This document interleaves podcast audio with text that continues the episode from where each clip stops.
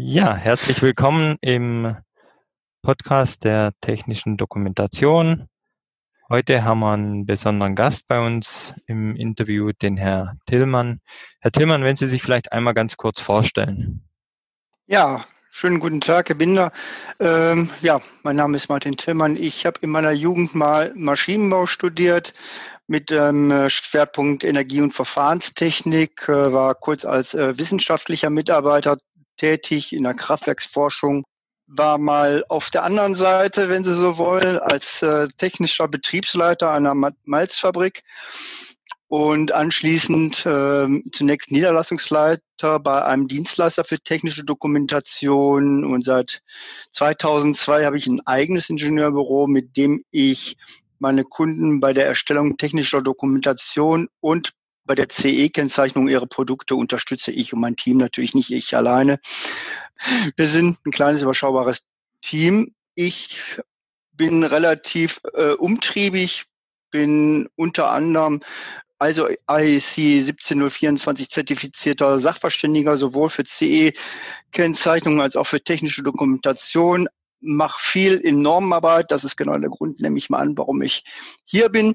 Ähm, habe unter anderem also an der ersten Version der 82079-1 mitgearbeitet und an der Überarbeitung selbstverständlich auch. Bin Hauptautor des TECOM-Leitfadens zur gleichnamigen Norm und dort auch im Beirat für Recht und Norm. Arbeite beim VDI an der 4500er äh. Ja, ich denke mal, das reicht, was ich so alles mache. Ja, perfekt. Danke für die Vorstellung. Dann sind wir auch gleich im Thema zur 82079-1. Für welche Firmen oder Hersteller ist denn die gedacht? Ja, wenn Sie so wollen. Also ich behaupte, die brauchen, die braucht jeder. Im Prinzip ist es so, dass die Dokumentation oder eine Anleitung wie immer Teil des Produktes ist. Das geht aus mehreren äh, Rechtsakten hervor und jeder, der eine Anleitung oder eine Information zu seinem Produkt äh, benötigt, muss sich zumindest am Stand der Technik orientieren. Und eine Norm ist nicht Stand der Technik, sondern Regeln der Technik. Und die inzwischen EN IEC IEEE 82079-1 ist eine sogenannte horizontale Norm, gilt also sozusagen für alle Produkte, die Sie sich vorstellen können, von, also das hatten wir ja damals schon mal gesagt, sozusagen von der Farbdose bis zur, bis zur Anlage. Jetzt ist es ein bisschen besser spezifiziert. Und von daher braucht die im Prinzip jeder, der sozusagen ein Produkt auf dem Markt bereitstellen möchte. Das heißt, wie detailgenau ist denn die Norm dann für einen Hersteller? Nehmen wir jetzt mal für einen Maschinenhersteller. Detailgenau, den Anspruch hat sie eigentlich überhaupt nicht. Das ist eher eine generische Norm. Also die gilt eben genauso gut, wie gesagt, für, für, die, für, die, für den Maschinenbau als auch für Spielzeug, für, äh, ich sehe es gerade, für ein Locher, alles, alles, was Ihnen, äh, was Sie sich vorstellen können, dafür soll die Norm gelten. Von daher sind die Anforderungen in der Norm sehr, sehr generischer Natur. Das heißt, äh, ich muss dann immer noch meine speziellen Normen hinzuziehen für mein Projekt oder mein Gebiet, wo ich unterwegs bin. Das müssten Sie sowieso, dass wenn Sie ein Produkt auf den Markt bringen, müssen Sie ja zunächst mal recherchieren, in welchem Rechtsrahmen bewege ich mich. Also zum einen, was gilt vom, vom öffentlichen Recht her? Öffentliches Recht ist also jetzt gerade in Europa äh, eben das EU-Recht, das Inverkehrbringungsrecht und ähm, hier in Deutschland dann eben das nationale Recht, beispielsweise das Produktsicherheitsgesetz. Und das Ganze wird dann ja normalerweise von, von Normen oder anderen Richtlinien sozusagen konkretisiert. Und äh, das, Sie müssen schauen, welche, Norm, welche Norm für Ihr Produkt zutreffen. Wenn Sie keine Norm finden, dann nehmen Sie eine horizontale Norm, dafür genau ist die 82079 da und in der stehen dann eben allgemeine Anforderungen an den, ja, an den Prozess in dem Falle und in dem Fall auch an äh, ganz konkrete äh, Anforderungen. Ja, Das heißt, die Hersteller sind dann auch die Zielgruppe der 82079-1. Ja, die Hersteller, beziehungsweise eigentlich ist die Zielgruppe, die sind die technischen Redakteure. Die sollen sich daran halten. Äh, die Hersteller werden das normalerweise an eine Person, die eben die äh, entsprechende Kompetenz hat, weitergeben in ihrem in ihrem Unternehmen und oder auch äh, im extern wie immer und an an diejenigen, die das erstellen und dies prüfen müssen. Das ist auch eine, äh, das sind die Zielgruppen. Also unter anderem eben auch Behörden, Gutachter. Ne? Also für mich zum Beispiel ist sie auch. Ja, jetzt hat man ja schon gesagt, dass es eine Horizontalnorm ist. Was wird denn in der Norm ganz grob geregelt oder was finde ich denn da drin? Ja, Sie finden zum einen darin ganz allgemeine Grundsätze, was eine, was eine Norm ausmacht. Also was eine gute, was eine, Entschuldigung. da finden Sie allgemeine Grundsätze, was eine gute äh, Nutzungsinformation ausmacht. Und äh, zum anderen finden Sie darin auch Hinweise, welche, welche Prozesse dazu geeignet sind, eine gute Nutzungsinformation zu erstellen. Für alle, die das vielleicht nicht wissen, was versteht man denn unter Nutzungsinformation? Geht es über eine Gebrauchsanleitung hinaus oder wie kann man sich das vorstellen? Ja, das war genau unser Anspruch. Also ich darf das einfach mal sagen. Wie gesagt, ich habe ja daran mitgearbeitet. Das war genau unser Anspruch, dass wir nicht nur eine Anleitung regeln wollten, sondern wir wollten alle Informationen, die äh, zu einem Produkt gehören, regeln. Dazu gehören halt viel, viel mehr als nur die reine, ich sag mal, Bedienungsanleitung, Betriebsanleitung, Gebrauchsanleitung, was immer Sie sich darunter vorstellen. Wir haben gesagt, es gibt eben ganz andere Informationen. Beispielsweise heutzutage, wenn Sie wissen wollen, wie Ihr Gerät funktioniert, was machen Sie? Sie gucken bei YouTube, wie es funktioniert. Das ist Nutzungsinformation. Also auch das wollten wir regeln und äh, wir wollten auch dahin gehen, dass wir sagen, ja, ja, also das ist jetzt eben eine Norm, die ist jetzt also gut, die ist jetzt auch schon wieder fast zwei Jahre alt, aber wir wollten sie ein bisschen am Puls der Zeit halten. Also nicht weg, also nicht weg von der Papierdoku, aber eben sagen, hör mal, Leute, es gibt noch was neben der klassischen Anleitung, in der du äh, blättern musst. Es gibt Informationen, ähm, die können als App zur Verfügung gestellt werden, heutzutage als ähm, äh, Virtual Reality oder eben wie gesagt als als als einfach als Video oder als Blog. Alles, was sie sich alles, was Sie sich vorstellen können, was äh, Informationen zu diesem Produkt sind, das wollten wir so regeln, dass das sichergestellt ist, dass äh, das Produkt sicher und effizient äh, gebraucht werden kann. Das heißt, wir haben die neuen Medien auch, was ja auch in Zukunft also immer wichtiger werden wird. Ja, genau. Also das sehen wir auch ganz genauso. Es wird immer wichtiger werden, dass ich sag mal nicht gedruckte ähm, Anleitung oder Informationen in dem Fall, deswegen haben wir es Information genannt, ja.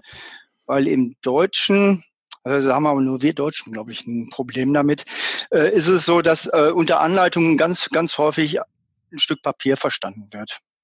Und das war also auch eine deutsche Initiative, dass wir gesagt haben, na ja, wir wollen schon gerne Informationen regeln, äh, weil es uns eben sehr, sehr wichtig war, dass wir das äh, nicht nur das gedruckte Wort, sondern eben alle Informationen. Also dazu gehören äh, übrigens auch alle Informationen, die, äh, sag mal, das Marketing oder sowas äh, betreffen, dass die eben auch äh, so sind, dass da nichts missverstanden werden kann. Also dass die Anleitung natürlich oder die Gebrauchsanleitung, die Nutzungsinformation nicht dem Marketingdokument sozusagen widersprechen darf.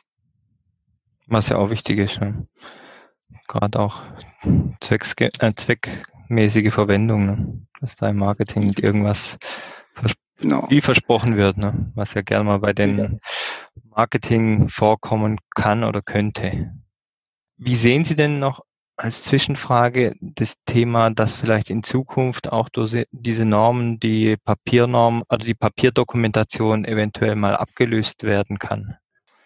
Also ich glaube nicht, also zumindest nicht, dass ich das erlebe, dass die Papierdokumentation äh, vollkommen abgelöst wird. Dafür gibt es äh, viel zu viele ich sag mal, äh, Restriktionen, gerade in Deutschland und gerade auch bei Behörden. Die Verpflichtung ist es ja immer, dass eine Dokumentation zur Verfügung ist. Und da ist es äh, im Moment ist es so, dass man sagt, na ja, okay, wenn wenn du jetzt eine, wenn du eine Papierdoku lieferst, dann ist sie verfügbar. Der braucht die nur aufzuschlagen und dann ist es da, auch wenn du keinen Strom hast und was weiß ich nicht alles dann ist die Papierdoku da. Die Frage hat genau das war die Argumentation vor ein paar Jahren. Inzwischen ist es aber so, dass man sagt, na ja, wenn das, äh, wenn, wenn ich das auf einem Handy äh, anzeigen lassen kann oder auf einem Tablet, wie immer, äh, dann ist es auch verfügbar, weil das, selbst wenn ich keinen Strom habe, das Tablet hat einen Akku. Also das Problem haben nur so alte Leute wie ich. Mir geht das Akku schon mal leer, meinem Sohn passiert das nicht. Ne? Der denkt früh genug der, dran. Der denkt früh genug dran, dass er, dass er seinen Akku wieder auflädt. Genau. Ich denke mal, dass es sich dahin bewegen wird, aber bis das, ich sag mal, also auch behördlich beispielsweise äh, durchgesetzt ist, das wird ein bisschen dauern. Also es gibt da Bestrebungen, gerade bei der Gebäudedokumentation das zu machen. Im Euro Europäisch sollte das eigentlich schon längst geregelt sein. Ist, jetzt können wir ein bisschen vom Thema da sollte es ein Building Information äh, äh, Modeling geben, äh, ist aber in Deutschland tatsächlich nicht durchgesetzt. Da, also da haben uns andere europäische Länder schon längst abgehängt. Okay, das heißt, da hinkt man schon noch. ein bisschen hinterher, okay. Da hinkt man ein bisschen hinterher. Ja, also aber wir, also auch wir vom Normeninstitut jetzt auch gerade, ich sag mal, die Berufsorganisation, wenn ich mal so sagen, die TECOM, die hängt da sehr dran, dass wir da äh, sozusagen am Zahn der Zeit sind, dass wir, dass wir, dass wir da nach vorne kommen. Das war auch ein Anspruch äh, der neuen 82079-1. Ja, warum mussten die 82079-1 zusätzlich zur Maschinenrichtlinie herangezogen werden? Also in der Maschinenrichtlinie ist es ja so, dass da nur die, äh, die ganz grundsätzlichen Voraussetzungen und ganz grundsätzlichen Anforderungen äh, festgehalten werden. Das gilt übrigens nicht nur für die Maschinenrichtlinie, das gilt für alle Rechtsakte. Das gilt für das Produktsicherheitsgesetz, das gilt für die anderen Richtlinien auch. Also ich weiß, äh, hier in dem Bereich sprechen wir meistens von der Maschinenrichtlinie. Da muss man dran denken, es gibt insgesamt 25 Richtlinien, die eine CE-Kennzeichnung vorsehen. Aber sicher ist da die Maschinenrichtlinie eine der wichtigsten. Es gibt ein sehr, sehr umfangreichen Katalog äh, im Anhang 1174 äh, in der Maschinenrichtlinie, in dem inhaltliche Anforderungen stehen. Nur wie diese inhaltlichen Anforderungen umzusetzen sind, das steht da nicht. Und jetzt muss ich tatsächlich ganz ehrlich sein. Da eignet sich sicher auch die 82079-1 für, aber es gibt eine äh, inzwischen harmonisierte Norm, äh, die die dafür sorgt, dass die Anforderungen genau erfüllt werden. Und zwar hat äh, das, das ist dann eine sogenannte eine B-Norm, also eine Gruppennorm, die äh, im, äh, auch in der Maschinenrichtlinie harmonisiert ist.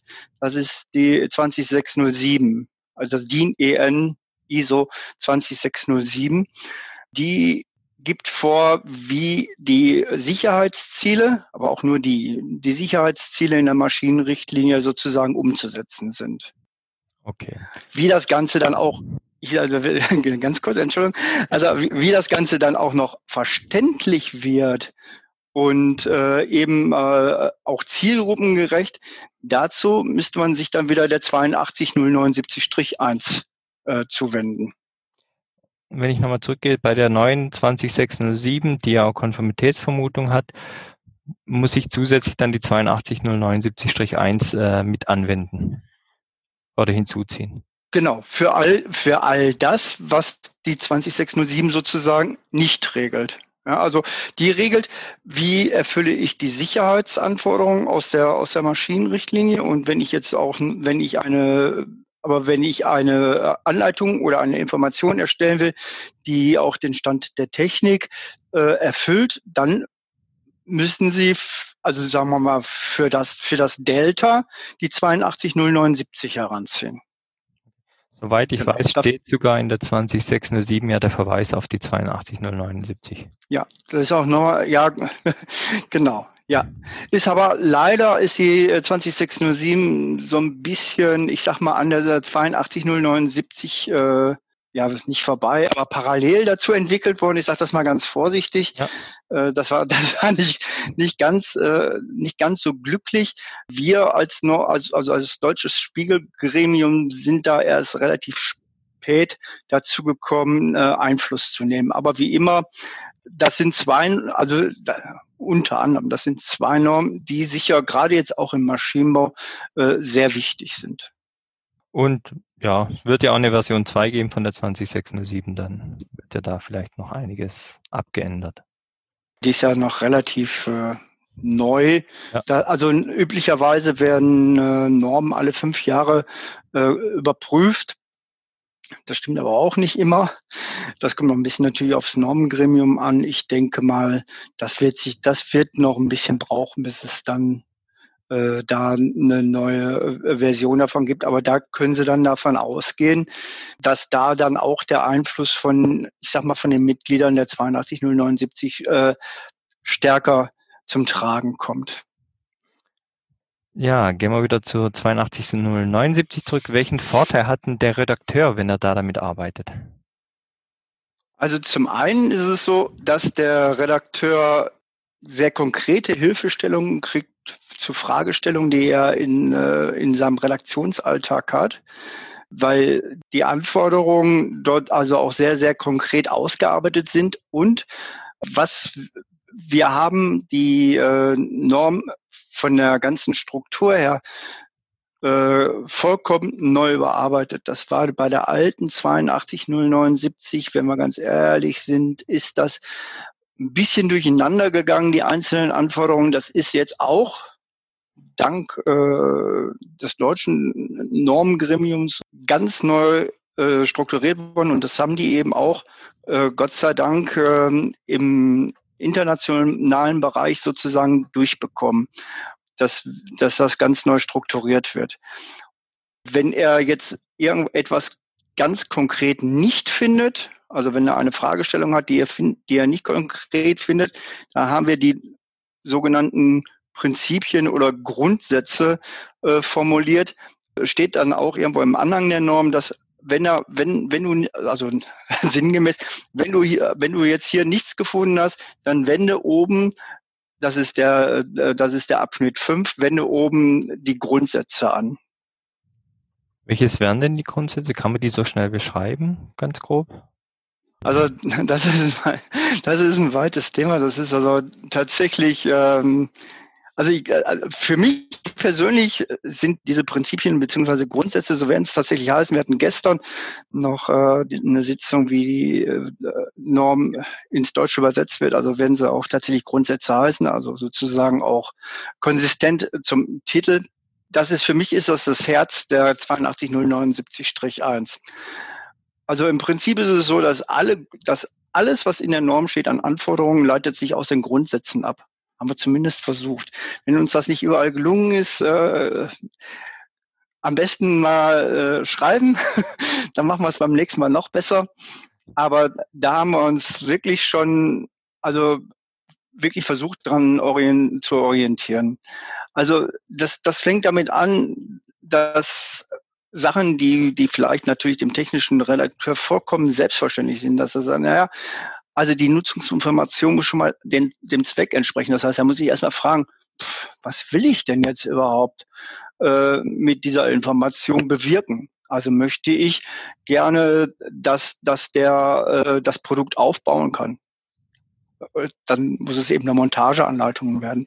Oder möchte ich gerne, dass er es in Betrieb nehmen kann. Das kann sich natürlich auch auf Teile der, der Informationen beziehen, ist klar. Also es können Einzeldokumente sein, es können äh, Teile sein. Aber ich muss mir überlegen, was, was, was möchte ich denn? Möchte ich irgendwas beschreiben? Möchte ich, möchte ich äh, dem Nutzer sagen, wie dieses, äh, wie dieses Gerät oder diese Maschine, was immer, äh, wie dieses Produkt wie dieses Produkt äh, funktioniert. Dann brauche ich eine beschreibende Information, damit er das, damit er das versteht. Wenn ich jetzt möchte, dass der, dass er was tut, ne? also weiß ich nicht, ne? drücken Sie die Taste fünf oder so, dann ist es eben eine anweisende Information. Dann muss ich ihm das auch sozusagen nahe bringen. Hör mal, jetzt kommt was, was du tun musst, ganz aktiv. Oder wenn ich auf etwas verweisen will, dann muss ich es eben so machen, dass ich sage, okay, immer wenn, wenn du das wissen willst, dann guckst du dahin und das muss ihm halt vollkommen klar sein. Das also ich muss mir erstmal darüber klar werden, was ist überhaupt der Zweck? Warum mache ich's? Und äh, wie kann ich diesen, äh, wie kann ich diesen Zweck überhaupt erfüllen? Das war erst eine. Ja. Sie merken, wird, Sie merken, wird enger, wir haben noch ein paar. Mhm, genau. Ja. Das war erstmal nur der Zweck. Dann ist ein weiterer Grundsatz, dass die Informationsqualität der äh, Zielgruppe erfüllt werden muss. Das heißt also, ich muss mich um meine Zielgruppe kümmern. Das war tatsächlich in der alten Norm auch schon so.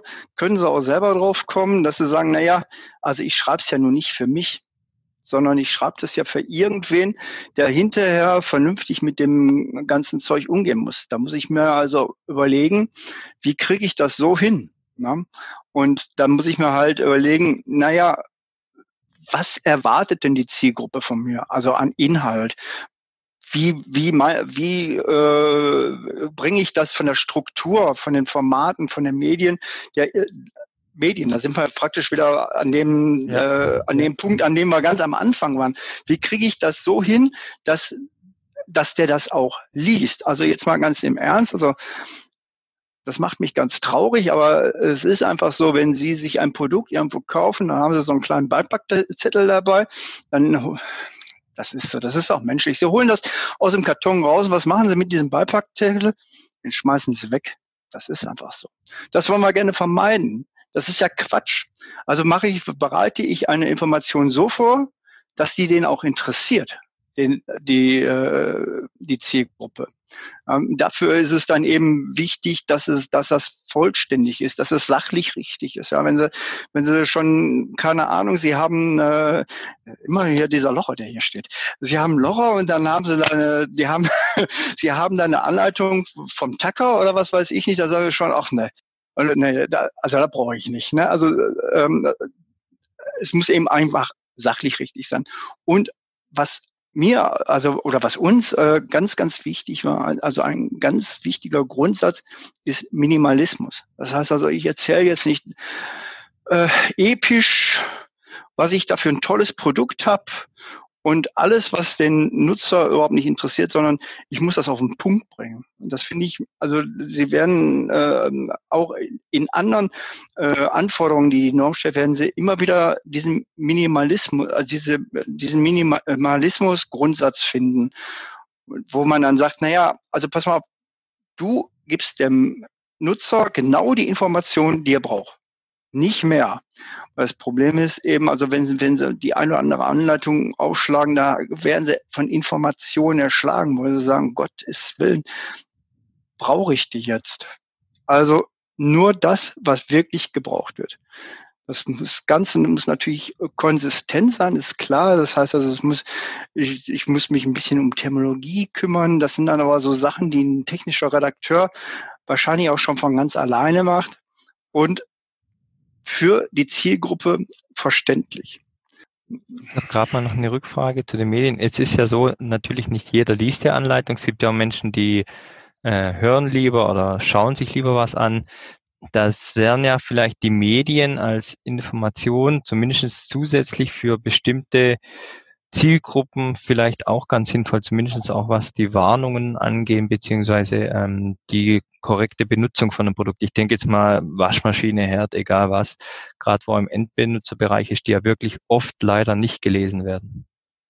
Ja, das, das ist genau genauso. Also zum einen muss es verfügbar sein. Das heißt, wenn ich weiß, dass meine, dass meine Zielgruppe, ich sag mal, vielleicht Leseschwächen hat oder eben einfach nicht gut sehen kann oder wie immer, dann ist es, frage ich mich ja, was nutzt mir da eine gedruckte Anleitung? Also stelle ich was zum Beispiel in YouTube zur Verfügung. Also ein kleines, kleines Filmchen kann vielleicht auch nicht jeder sehen. Es gibt die Möglichkeit, einfach äh, natürlich äh, als, als Podcast, ne, wo wir gerade drüber sprechen. Ja, genau. sowas, sowas als Podcast zu machen, das, da ist es allerdings mit der Navigation natürlich sehr, sehr schwierig. Muss man dann wissen, da muss man, muss man also tatsächlich mal fünf Minuten Gehirnschmalz reinstecken. Wie löse ich denn sowas? Für Leute, die äh, ganz schlecht sehen können, kann man natürlich sowas auch im Brill machen, also diese, also äh, Blindenschrift. Wie wie mache ich das, dass meine, meine Zielgruppe das überhaupt liest? Ich muss es halt interessant gestalten. Also ich glaube fast mit einer, das Wichtigste ist Minimalismus immer noch. Also wenn Sie jetzt, ja. also ne, habe ich auch. Sie merken schon, dass ich ein ganz, ganz großer Fan von Minimalismus bin. Äh, ich gebe meiner Zielgruppe wirklich nur die Information, die sie benötigt. Und ich gebe sie eher so, dass die, dass sie sagt, Mensch, prima, das lege ich mir in die Schublade oder das halte ich auf meinem Handy als App. Also da gehen immer mehr Firmen hin. Ich weiß nicht, wie es bei Ihnen ist, aber also von meinem Auto, meine Bedienungsanleitung habe ich tatsächlich auf dem Handy als App. Ist aber heute auch nichts Sensationelles mehr. Dafür brauchen Sie kein, weiß nicht, wie teures Auto zu fahren, damit das so funktioniert, weil die Automobilindustrie das so auch schon verstanden hat. Gesagt, hör mal, Leute, das liest keiner. Du machst das du machst deine Bedienungsanleitung vorne in dieses ich sag mal, die meisten Autos haben ja heute so ein Bedienpanel. Da, ja. da integrierst du das, stellst das noch als App zur Verfügung und wenn er denn unbedingt haben will, dann kann er natürlich auch noch mal ein Papier haben, aber das macht ja dann keiner mehr, ne? Oder ich sag dem, also kennen Sie ja, ja mit dem Hey Siri, ne? Äh, ja. Äh, so, so, ähnlich, ne? Da hör mal, Hey Siri, wie kann ich meinen, äh, wie kann ich meinen Blinker ausbauen? Kann funktionieren. Ne? Ja. oder wie immer, oder äh, wenn, wenn es halt, äh, hey, Automarke, wie tausche ich mein, äh, äh, äh, wie tausche ich mein äh, Vorderlicht aus oder so? Ja, oder hey Automarke, wie fahre ich meine Anhängerkupplung aus? Kann alles funktionieren. Dann kann das entweder in Sprache kommen oder als, als Video oder eben auch natürlich einfach, äh, ich sag mal, äh, skizziert in dem, auf dem Handy oder auf, dem, ähm, auf der Steuerung des Autos. Also es funktioniert alles. Ja. Woanders funktioniert, also bei, bei Flugzeugen und so weiter funktioniert das alles schon länger. Auch da funktioniert es dann auch mit äh, Augmented Reality. Kennen Sie, haben Sie eine Brille auf, Sie sehen das, Sie sehen Ihr, Ihr Produkt und in der, äh, in, der dieser, in dieser Brille wird dann eingeblendet, äh, wo, wo Sie gerade agieren müssen und was Sie machen müssen. Das wird Ihnen dann sozusagen praktisch zu der Realität, Augmented Reality, also äh, erweiterte Realität. Das heißt also, die Realität wird noch um weitere Informationen angereichert. Mehr ist es ja eigentlich nicht. Ich habe das Ding und dann sagt er mir ja mal, die Schraube, die musst du nach links drehen und, und dann kommt da vielleicht noch ein Warnzeichen, das kann heiß sein und solche Sachen. Das funktioniert heute alles. Also bei, äh, ich sag mal, hochpreisigen Produkten schon lange. Ja, und ähm, also was natürlich für den Nutzer, für mich selber ja auch, ich google ja immer, wenn ich irgendwo eine Fehlermeldung habe, egal ob beim Backofen oder ähm, beim Wohnmobil oder beim Wäschetrockner, dann äh, google ich als erstes mal die Fehlermeldung. Normalerweise finde ich eigentlich immer die Lösung dann da drin. Genau, also das ist natürlich für Nutzer ja. ganz äh, heute ganz bequem. Ne? Das war vor 20 Jahren ja noch nicht möglich. Das ist sogar auch so gewollt, auch im, also auch im Sinne der 82079-1 ist es so gewollt, dass sagt, okay, also es sollen auch alle anderen Informationen, die dazu, äh, die dazu verfügbar sind, beispielsweise in Google, in YouTube und hast nicht gesehen, die sollen halt konsistent sein zu den äh, zu den Informationen. Das kriegen sie natürlich jetzt als Hersteller auch nicht immer geregelt, weil der eine oder andere dann auch schon mal sagt, hör mal, pass mal auf, ich habe das, ich habe das zu Hause, ich habe das so und so und so und so gelöst. Das wäre ich dann natürlich mit an Sicherheit grenzender Wahrscheinlichkeit von dem ab, was der Hersteller selber will. Das heißt also, als Hersteller muss ich dann auch mal gucken, hör mal, was wird denn in meinen, in den sozialen Medien oder wo auch immer so über mein Produkt gesagt? Und ist das vielleicht sinnvoll, dass ich sowas auch mal mit in meine Anleitung übernehme? Also das ist tatsächlich auch so gewollt. Ja, da haben wir gerade auch ein, ein ja. äh, Projekt von einem Hersteller gesehen hat, dass äh, das, was er schreibt, andere als YouTube-Video machen und das ja eigentlich für die Zielgruppe, da geht es um Vermietung, äh, sogar noch viel besser ist für die Mieter, weil die eh immer Probleme haben. Genau. Wichtig, wichtig ist es dann eben auch, dass das ganze Ding, dass egal was immer sie machen und äh, wie sie es dann halt publizieren, wir werden uns ja über verschiedene Medien schon äh, sozusagen unterhalten, dass das Ding, dass, dass es dann auch verfügbar ist. Und zwar zu dem Zeitpunkt, wenn ich es brauche. Also äh, ich sage mal, Informationen werden immer dann genau gelesen, wenn ich sie brauche. Dann soll ich sie finden. Genau, wenn die Heizung im Internet funktioniert, dann lese ich die, ja. den Fehlercode, wo auf dem Code steht. genau.